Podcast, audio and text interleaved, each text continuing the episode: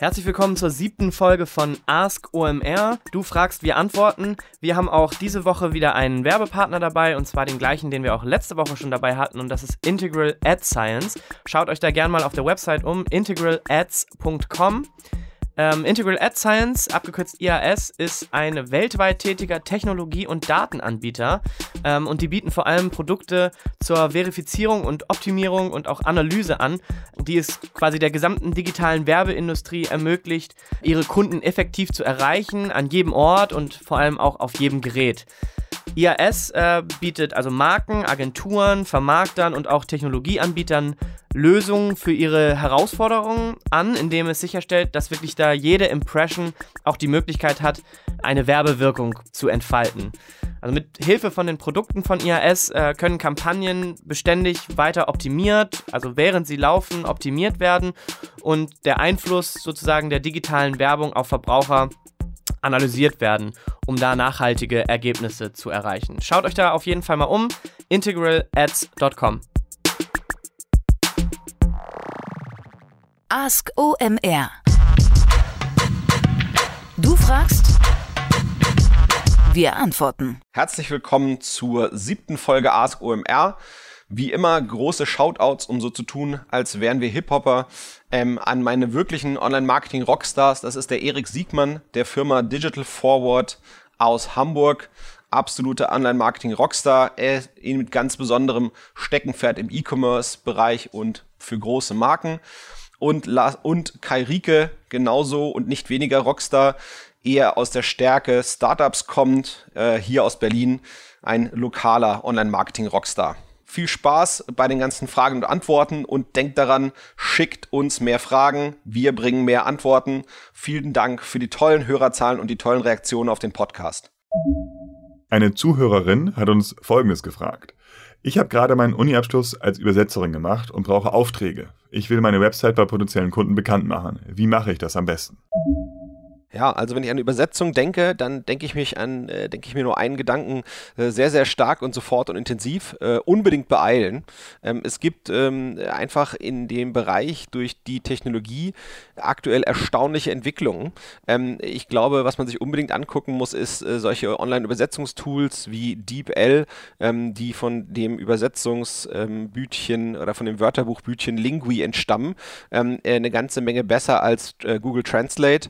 Ähm, was eben auch spannend ist anzugucken, dass, dass eine App namens äh, früher äh, Wordlens, die mittlerweile von Google aufgekauft wurde, wo man eben, ja, sagen wir mal, das Telefon über ein Schild einer beliebigen Sprache drüber hält und äh, die Bilder und äh, werden quasi dort in Echtzeit erkannt. Dann wird der Text daraus gefiltert äh, mit einem OCR, also mit einer Texterkennung und dann wird dieser Text, der erkannt wurde, automatisch in die Sprache übersetzt, ähm, die sozusagen die Zielsprache der Übersetzung ist, also Echtzeit Bilder übersetzen. Das ist das eine, was da eben nochmal Spannendes passiert, jenseits von den Online-Übersetzungstools. Und das zweite, was ich mindestens genauso beeindruckend finde, ähm, es gibt äh, kabellose Kopfhörer, davon gibt es aktuell verschiedene Anbieter, die das versuchen. Die steckt man sich ins Ohr und die können mittlerweile bei mehreren Dutzend Sprachen eine Echtzeitübersetzung anbieten. So, das sind, sag ich mal, diese, diese drei mächtigen technischen Entwicklungen, also wirklich ja, künstliche Intelligenz im Bereich Suche, äh, dann eben Audio-Echtzeitübersetzung und als drittes eben ähm, selbst äh, optisches Übersetzen, also op Übersetzen von Dingen, die eben ja in der freien Wildbahn äh, zu finden sind als Text. Ähm, das heißt, dieser ganze Übersetzungsbereich ist im Umbruch und man muss sich, um sich sozusagen dort zu etablieren und seinen äh, Weg zu finden, muss man sich in jedem Fall beeilen. Ähm, äh, der, der, der, ich glaube, es sind noch genügend äh, Jahre äh, Zeitraum da, um das zu tun, aber man muss eben was machen. Äh, mir würden vor allem zwei ähm, Ansätze einfallen. Das eine wäre, sich zu spezialisieren. Ähm, das heißt, dass man eben sagt, okay, aus bestimmten Fachbereichen, da kenne ich mich richtig gut aus, dort liefere ich Übersetzungen und das ist eben mein Steckenpferd. Ich sag mal zum Beispiel technische Texte oder Versicherungsübersetzungen oder vor allem äh, Dinge, wo es unbedingt äh, sehr wichtig ist, dass es absolut fehlerfrei ist, wo man eben ungern auf eine Technologie ähm, äh, äh zurückgreifen will. Oder sagen wir mal Sachen aus dem mathematischen Kontext oder aus dem wissenschaftlichen Kontext oder aus dem wirtschaftlichen Kontext. Das heißt, dass man wirklich sich sehr spezialisiert äh, positioniert und da auch wirklich eine Stärke aus- und aufbaut. Und ich glaube, wenn man so etwas macht, dann kann man eigentlich äh, auch ganz solide äh, eine eigene Webseite machen, die eben äh, darstellt, in was der eigene Spezialisierungsbereich für das Übersetzen ist. Und diese kann man dann eben auch ja, sehr zielgerichtet mit äh, beispielsweise Google AdWords bewerben. Das wäre wahrscheinlich so mein erstes äh, Mittel der Wahl, womit ich das machen würde. Ähm, wenn, wenn man jetzt, sagen wir mal, so eine Spezialisierung auf so einen Versicherungsbereich hat und Übersetzung in dem Bereich, dann könnte man sich eben auch überlegen, über Facebook-Werbung äh, oder über LinkedIn-Werbung zu versuchen, zu targeten ähm, und gezielt die Werbung für die eigenen, sagen wir mal, Versicherungsübersetzungsleistungen an Personen ähm, äh, äh, auszuspielen, die aus der Versicherungsbranche sind. Ja, wenn man da quasi etwas über Google AdWords hinaus machen möchte. Aber ich glaube, wenn man spezialisiert bucht in den SEA-Bereich, also in, in Google AdWords rein, ähm, also ganz klassische äh, äh Suchanzeigen äh, im Textbereich, ich glaube, das müsste eigentlich ein sehr, sehr solides Mittel der Wahl sein. Ähm, wenn man in einer großen Stadt wohnt, würde ich, würde ich äh, einen gut gepflegten Eintrag in Google Maps mit entsprechend ähm, vielen Bewertungen auch durchaus ähm, ernst nehmen. Das zweite, was ich erwägen würde, wenn, wenn ich mich sozusagen äh, um, um ähm, Aufträge bemühen möchte, ähm, wäre vielleicht weniger eine eigene Webseite bekannt zu machen, als vielleicht in bestehende Plattformen reinzugehen. Das heißt eben zu gucken, okay, wo sind eigentlich Marktplätze, äh, wo, wo, wo Dienstleistungen dieser Art, wie ich sie anbiete, nachgefragt werden. Ähm, das, da gibt es ja immer mal Freelancer-Plattformen, es gibt Kleinanzeigenportale, es gibt äh, Foren und Boards ähm, ähm, äh, bei LinkedIn und bei bei Xing, also Diskussionsforen, wo sich auch vielleicht ausgetauscht wird, wo vielleicht auch Leute fragen, ähm, äh, wie würdest du nun das übersetzen oder jenes übersetzen. Ähm, genauso gibt es bei den Online-Wörterbüchern in der Regel ähm, äh, dis angeschlossene Diskussionsplattformen, wo sich Leute eben über, darüber austauschen, ähm, was eine gute Übersetzung für irgendetwas sein könnte, was noch nicht von dem Online-Wörterbuch erfasst ist. Und ich glaube, wenn ich mich da quasi, ja, nehmen wir an, ich bin im Versicherungsbereich eben spezialisiert und dann fragt jemand eben auch nach Versicherungsbegrifflichkeiten, dann kann ich mich da eben profilieren und zeigen, hey, ich kenne mich dort gut aus. Und dort kann man sicherlich eben auch, sagen wir mal, indirekt Werbung machen und sagen, hier, das und das mein Steckenpferd. Deswegen, ich denke, das ist, das ist die Übersetzung. Und hier ist übrigens meine Webseite. Ich biete auch die professionelle Dienstleistung im Bereich an. Ich glaube, so würde ich drüber nachdenken. Also gar nicht erst sagen, die eigene Website ist das Hauptziel, sondern eher dorthin gehen, wo die Leute sind, die sich ohnehin schon vielleicht nach Übersetzern umschauen oder sich mit Übersetzung in dem eigenen Steckenpferdbereich ähm, auseinandersetzen und da versuchen hinzugehen. So, also ein bisschen äh, sozusagen die, die, die, Nahrung zum Pferd tragen und nicht äh, das Pferd zur Nahrung holen. Ich hoffe, das hilft. Viel Erfolg. Wir haben eine Frage von Sean bekommen. Als Brand haben wir einen Online-Store, der mit dem Web-Framework Django gebaut wurde. Dies haben wir bislang mit einem externen Programmierer umgesetzt. Nun möchten wir ein Login und ein Data-Analyse-Tool bauen, was möglicherweise bedeutet, das gesamte CMS zu wechseln. Wir sind uns nicht sicher, wie wir dieses Projekt angehen sollen. Option 1 wäre ein externer Partner. Wir engagieren eine Webagentur, mit der wir eine langjährige Zusammenarbeit planen. Option 2: Wir stellen einen Programmierer ein, der dieses Projekt Vollzeit umsetzt und weiterentwickelt. Wie machen es andere Vertical Brands? Da E-Commerce für uns bereits jetzt enorm wichtig ist und in Zukunft noch wichtiger wird, wollen wir jetzt die strategisch richtige Entscheidung treffen. Was ist deine Empfehlung? Ja, das klingt nach einer klassischen Make-or-Buy-Frage, äh, wie, der, wie der betriebswirtschaftliche Mensch äh, äh so sagen würde. Also sprich die Entscheidung, äh, kauft man etwas ein oder macht es selbst. Ähm, grundsätzlich, ich glaube, bei dieser Fragestellung, baue ich einen Shop selbst oder, oder ähm, ähm, stelle ich mir einen Programmierer dafür ein äh, oder gebe ich das eben raus an eine Agentur? Ich glaube, es hat ganz, ganz viel damit zu tun, ähm, wie sozusagen, wie technisch mündig man ist, zum einen, also in, inwiefern traut man sich zu, da die Technik zu beherrschen und inwiefern äh, traut man sich gleichzeitig zu einzuschätzen, ähm, was lohnt sich wie sehr, denn wenn man jemanden nimmt, der nur technisch sehr fähig ist, der macht halt vielleicht viele Sachen, die eben technisch möglich sind, ähm, aber läuft gegebenenfalls Gefahr, ähm, außer Acht zu lassen, was sich betriebswirtschaftlich lohnt und was dann äh, immer noch betriebswirtschaftlich Sinn macht. Das heißt, man muss sicherstellen, wenn man sich das zutraut, das selber zu machen, in-house zu machen, mit eigenen Mitarbeitern, Programmierern, dass man eben schafft, äh, so A, das Technische zu durchdringen und B, dass die Waage gehalten wird zwischen der betriebswirtschaftlichen äh, Sinnhaftigkeit und, und der technischen Machbarkeit. Ähm, wenn das gegeben ist, dann, dann bin ich eigentlich ein großer Freund davon, das in-house zu machen. Ähm, insbesondere wenn man ja schon, schon solche Gedanken äußert, wie in der Frage hier so ein bisschen mitschwingen. Ähm, das, was ich aber noch äh, rausgelesen habe aus der Frage, was mich auf jeden Fall äh, ein bisschen verwirrt hat, ist sozusagen das Ansinnen, ein Datenanalyse-Tool selber zu bauen. Äh, das klingt mir echt mutig, ähm, bis, bis das würde ich eigentlich nicht so machen. Ähm, das wäre sehr, sehr seltener Fall, dass, dass man sowas macht als, sag mal, kleiner Shop. Ähm, ich glaube, dass, dass das klingt nicht nach etwas, was ich machen würde.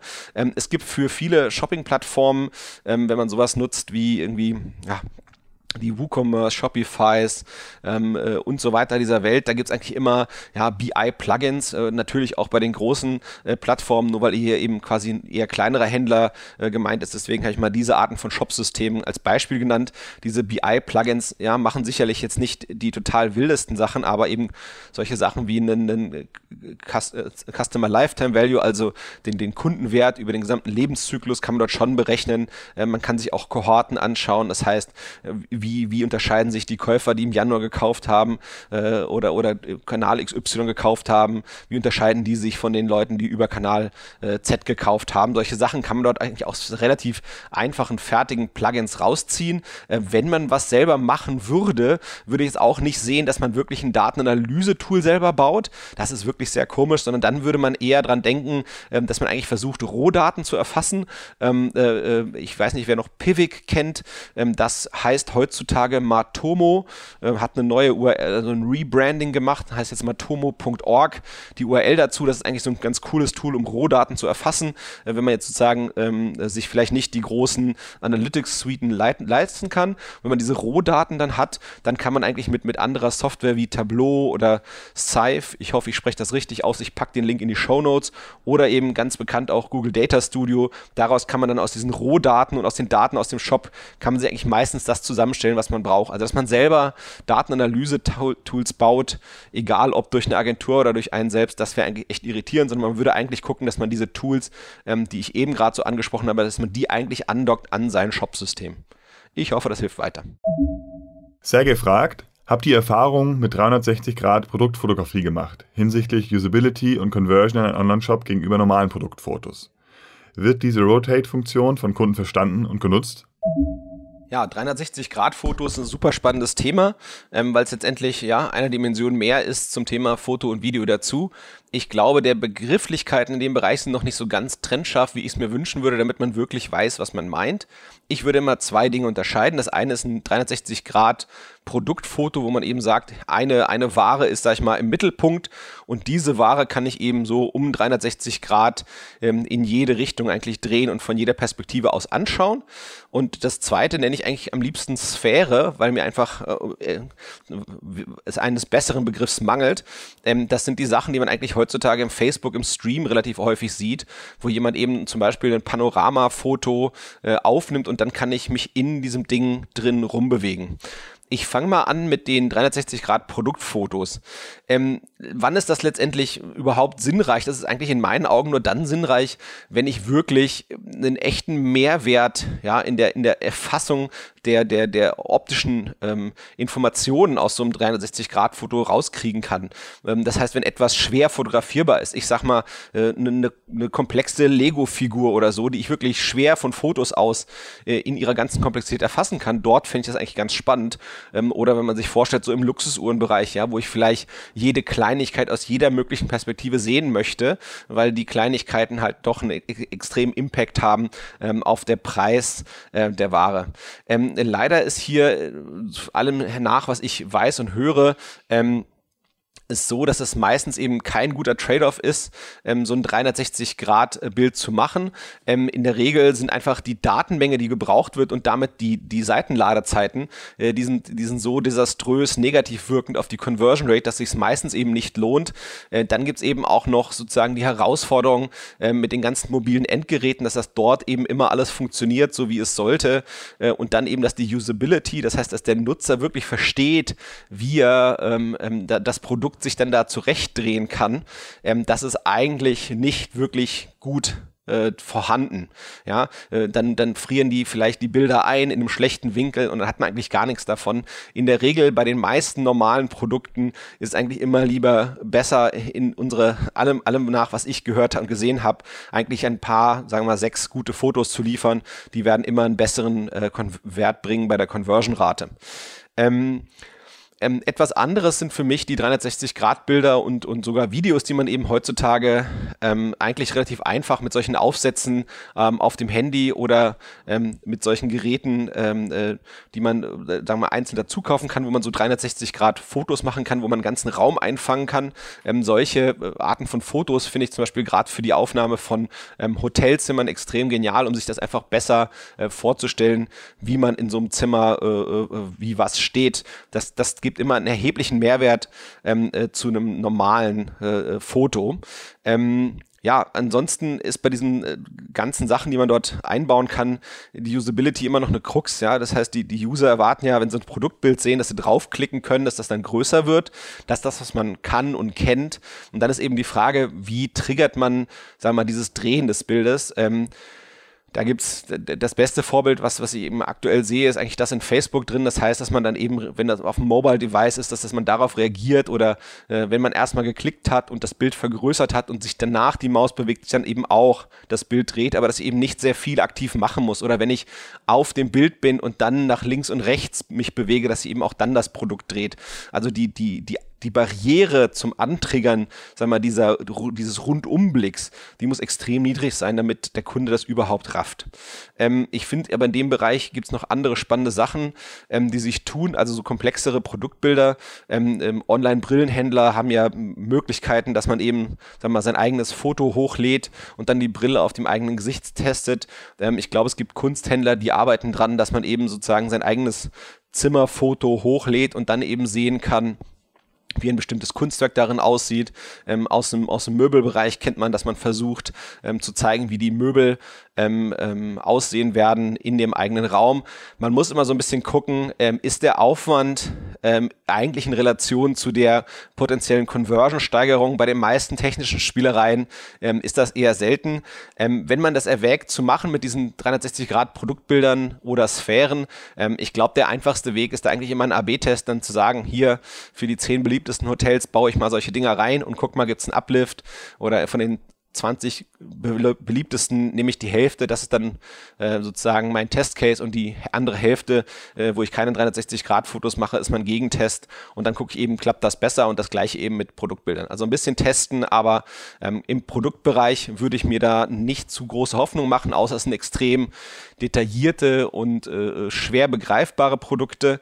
Ähm, dann aber mit den Sphären, also wo man eben einen, einen Raum einfängt und sich im Raum bewegen kann, ähm, da würde ich auf jeden Fall mit rumexperimentieren, dort, wo man eben Produkte oder Dienstleistungen anbietet, wo das eben passt. So, moin allerseits. Der geneigte OMR, Ask OMR-Hörer, ähm, der weiß ja, dass ich mich des häufigeren bedanke bei zwei Personen, die mir geholfen haben bei der Recherche der Antworten auf eure spannenden Fragen. Ähm, und äh, es kamen eben Fragen dazu rein, wer diese Personen sind. Und eine dieser Personen habe ich gerade zur Hand und der würde ich selber gerne mal quasi die Fragen, die mir gestellt wurden, über diese Person direkt stellen. Ähm, das ist der Erik Siegmann. Erik, wer bist du eigentlich? Moin, ja, gute Frage. Ich bin Erik Siegmann. Ich, ähm, ich leite Digital Forward. Das ist ein Spezialberatungsunternehmen für Online-Marketing-Fragen. Okay. Äh, wie kommt es, dass du dich so gut mit Online-Marketing auskennst? Also was, was macht dich dazu sozusagen zum, zur Fachperson? Wie hat sich das ergeben, dass du eine Fachperson in dem Bereich bist, die man eben öfter mal ähm, anrufen kann, wenn man irgendwelche ausgefuchsten Fragen von OMR-Hörern hat?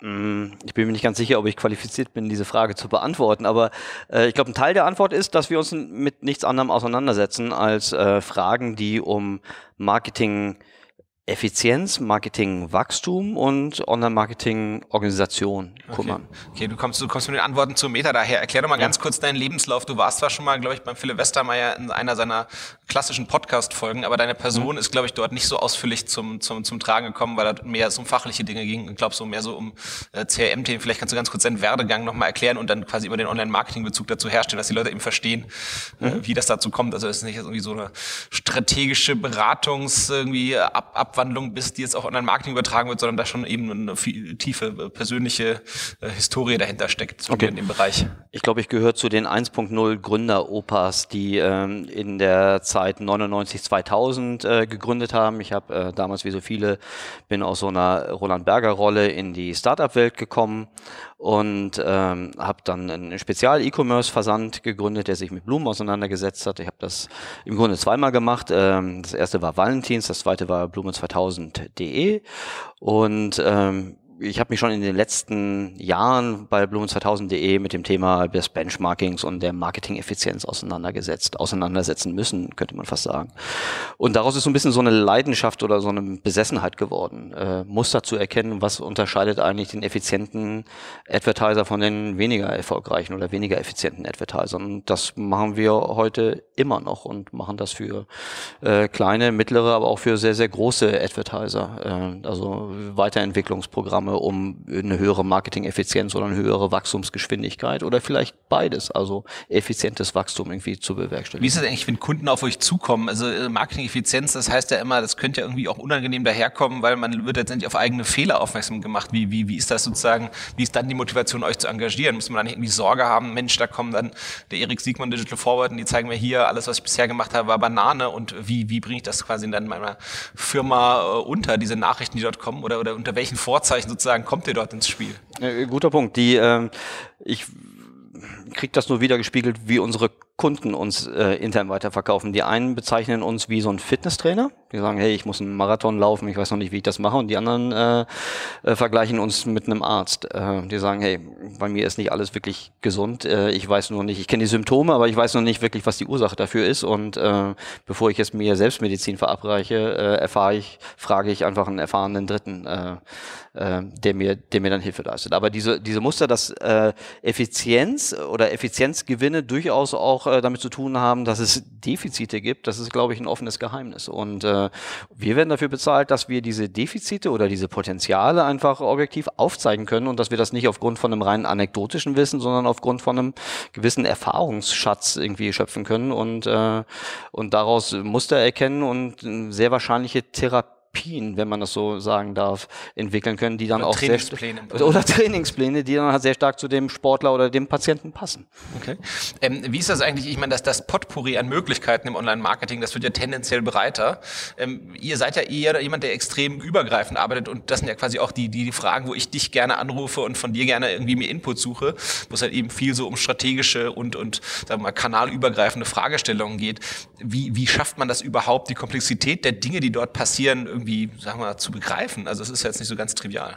Also auf der einen Seite muss man da äh, sicherlich Boah, das sind viele Sachen. Also das eine, was mir spontan einfällt, ist eine gewisse Demut davor, dass man den kompletten Überblick zu keinem Zeitpunkt wirklich umfassend hat. Das heißt, es geht darum, die äh, weißen Flecken auf der Landkarte so einzuordnen, dass man erstmal weiß, wo man nicht ausreichend konfident sein kann, um, um dann richtig äh, bewerten zu können.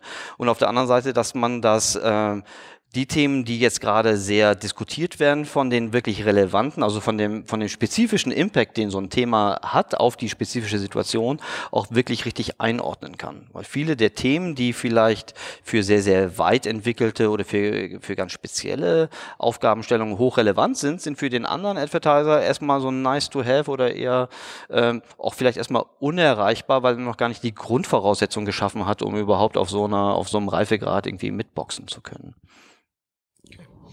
Super. Also ich hoffe, äh, anhand der kurzen, anhand des kurzen Austauschs ist deutlich geworden, warum es für mich immer extrem Sinn macht bei der Unterstützung, um äh, die Suche nach Antworten äh, auf eure Fragen, den Erik Sigmann anzurufen.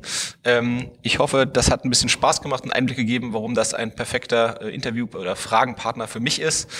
Insofern viel Spaß bei kommenden Ask OMR Folgen und den Antworten, an denen unter anderem Erik mitgewagt hat. Ask OMR. Du fragst, wir antworten jeden Montag neu. Stelle uns jetzt deine Fragen über unsere Ask OMR Channels. Melde dich im Slack Workspace an unter omr.com slash askomr oder frage ganz einfach über Twitter mit dem Hashtag AskOMR. Du kannst uns natürlich auch eine E-Mail schreiben. podstars.omr.com